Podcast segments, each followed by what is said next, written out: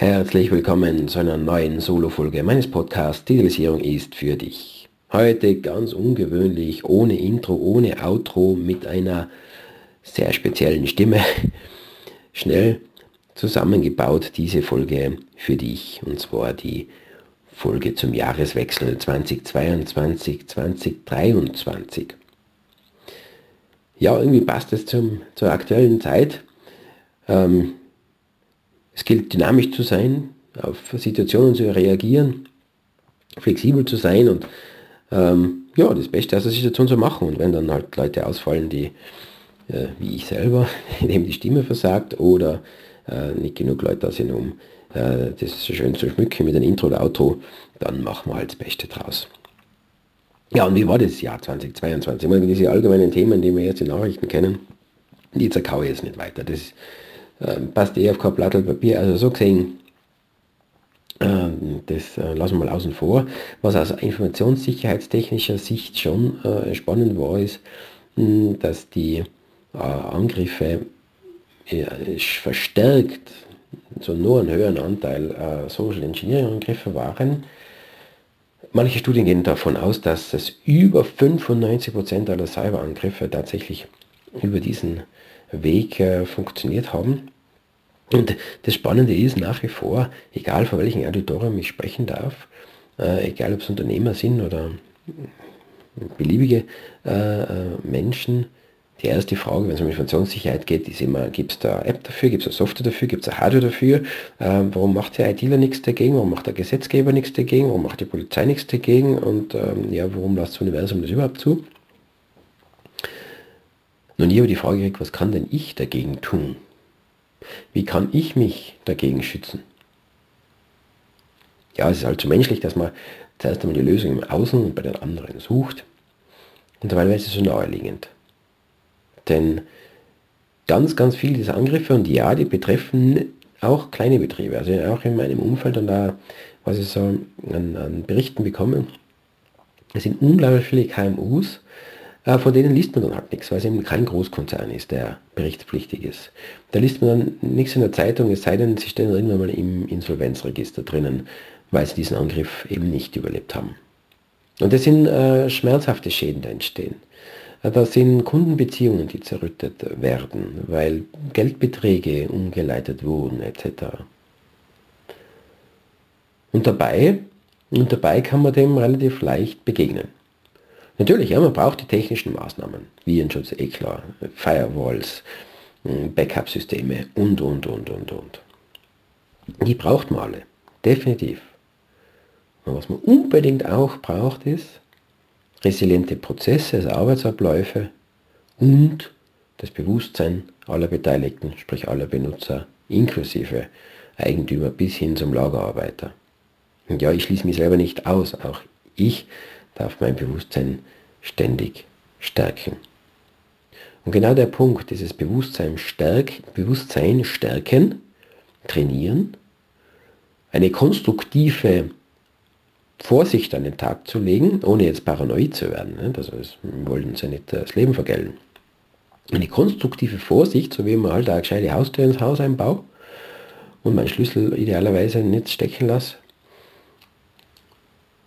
mit einfach einem Erfahrungswissen, was für Strategien, Angriffsvektoren es gibt. Und das auf allen Ebenen des Unternehmens. Damit kann man schon unglaublich viel erreichen. Und dazu dann, und das geht Hand in Hand, dazu dann noch resiliente Prozesse.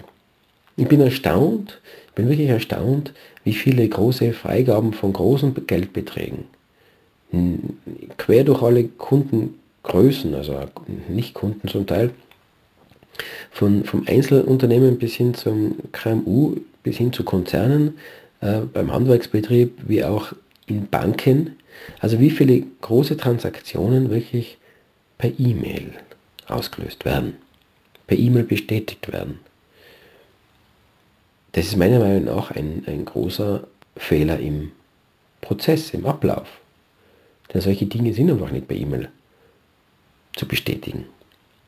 Allein diese Maßnahme, das, das, diese Information schenke dir. wahrscheinlich sagst du, ja, das ist super Geschenk, weiß ich eh. ja, dann setz es doch um. Schau mal genau hin, wie viel tatsächlich noch in deinem Unternehmen oder auch in deinem Umfeld per E-Mail freigegeben wird. Allein diese Maßnahme kann schon so viel bewirken. Ja, und möglicherweise denkst du jetzt, ja, jetzt gerade der schon über Informationssicherheit und äh, die User und alle müssen wir halt schulen und äh, wie kommen wir jetzt an die Information? Dann schau doch einmal auf IT, ja, na Blödsinn, Informationssicherheit.jetzt, Verzeihung, Informationssicherheit.jetzt. Da ist ein kleines Video von mir drauf, das kannst du gern teilen, alles gut. Ja, das kannst du gern teilen, bin froh, wenn es in die Welt kommt. Das ist eine kleine Geschichte, die ich erzähle, die das Thema ganz gut umschreibt. Und äh, da kannst du dann auch eintragen, wenn du mehr davon wissen willst und gegebenenfalls einmal deine Mitarbeitenden, dein Team oder wen auch immer ähm, da schulen lassen möchtest oder zumindest einmal mehr Informationen dazu haben willst. Gibt es übrigens auch aktuell gerade. Solange der Vorrat reicht, einen Bonus, den du dir sichern kannst, der da absolut sinnvoll ist als Ergänzung. So, das als kleine Werbeeinschaltung, nein, nicht einmal, das ist einfach eine wertvolle Information für dich.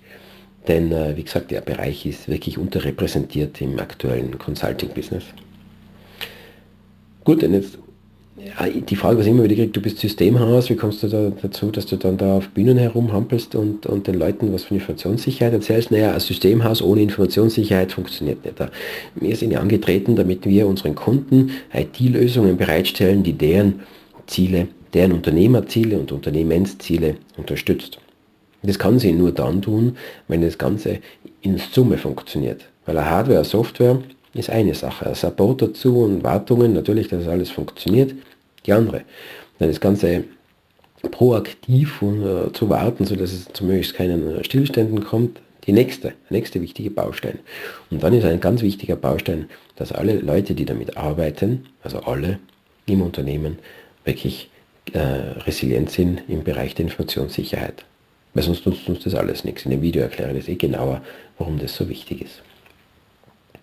Ja, jetzt komme ich also wieder zu dem Thema, obwohl ich eigentlich einen Rückblick 2022 machen wollte, war halt sehr beherrscht vom Thema dieser diversen Angriffe.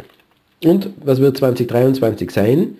Ne, das gleiche, nur noch intensiver, das behaupte ich jetzt. Also das wird sicher nicht nachlassen. Warum nicht? Ne, weil es funktioniert. Und solange das so gut funktioniert, wird es natürlich auch von den Kriminellen ausgenutzt. Und noch was weiß ich, was 2023 sein wird, nämlich unser 25-Jahr-Jubiläum. Das, so viel kann ich sagen. Ansonsten ist noch relativ viel offen für 2023. Also wir haben schon natürlich allerhand Projekte, die uns äh, da begleiten dürfen, die wir schon äh, fix gesetzt haben. Also so gesehen, die Arbeit geht uns nicht aus. Ansonsten äh, wird das Motto sein fürs nächste Jahr, bleiben wir flexibel, bleiben wir dynamisch. Ähm, die wirtschaftliche Prognosen, boah, ist schwer zu sagen. Nicht? Also es ist, es ist generell schon schwer zu sagen, geschweige denn auf, unseren, auf unsere Region bezogen, geschweige denn auf unsere Branche bezogen. Ähm, ich persönlich bin der Überzeugung, dass das Thema der Digitalisierung und damit auch unsere Branche nach wie vor ein Riesentreiber sein wird. Wir haben ja aktuell das Paradoxon, dass wir gewisse mm, Wirtschaftsflauten Angst haben und gleichzeitig äh, trotzdem aber Fachkräftemangel. Also das Thema Fachkräfte wird sicher äh, uns über viele, viele Branchen noch begleiten. Ähm, das ist auch ein Thema, und ich sage es immer wieder, Leute Lehre, Lehre, Lehre, dort Leute ausbilden, und zwar vernünftig ausbilden und haben gute Fachkräfte. Je mehr das tun, desto besser. Es ist nämlich schade, wenn Potenzial liegen bleibt, entweder weil Menschen ähm, unter ausgebildet sind, weil sie irgendwo mal hängen bleiben äh, und eben dann nicht den Weg in die Lehre finden oder sogar über ausgebildet werden, obwohl sie es vielleicht gar nicht so super finden, einfach aus kultureller oder aus ihrem sozialen Umfeld heraus unbedingt das Studium sein muss, wo sie dann vielleicht einfach glücklicher und besser sogar als Fachkraft unterwegs werden. Also es sollte doch jeder Mensch bitte diese Ausbildungsform wählen können, die ihm am besten äh, entgegenkommt und äh, wo, wo, wo jeder Mensch seine Potenziale, die er jeder in sich trägt, am besten ausleben kann und, und aus, ähm, ausfeilen kann, sodass äh, für sich und natürlich für die ganze Gesellschaft Vorteile bringt. Ja, also das sind so meine, meine Eindrücke für das nächste Jahr. Ansonsten, wir bleiben natürlich dynamisch, wir bleiben in Kontakt. Ich hoffe, ihr bleibt mir treu. Ich hoffe, ähm, ihr seht mir nach, dass das eine ein bisschen andere Folge war, eine vielleicht ein bisschen nachdenkliche, auch eine etwas äh, erkämpfte, ehrlich gesagt, weil Ich verliere mir wieder mal die Stimme dazwischen. Wird bald wieder. Und so gesehen bleibt mir jetzt eigentlich nur mehr euch einen genialen, gelungenen Start in das neue Jahr 2023 zu wünschen. Und ich wünsche mir für euch und ich wünsche mir vielleicht sogar für mich, dass es uns gelingt, jeden Einzelnen das Jahr 2023 zu unserem bisher besten Jahr zu machen. Warum? Gerade deswegen, zum Trotz machen wir es zum Besten. Als dann, alles Gute euch. Viert euch.